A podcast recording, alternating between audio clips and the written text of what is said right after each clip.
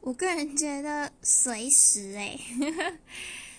就像小孩子在很小很小很小的时候就会好奇说自己是怎么样出生的。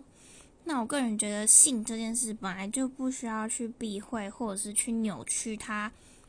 原本的为什么产生啊，然后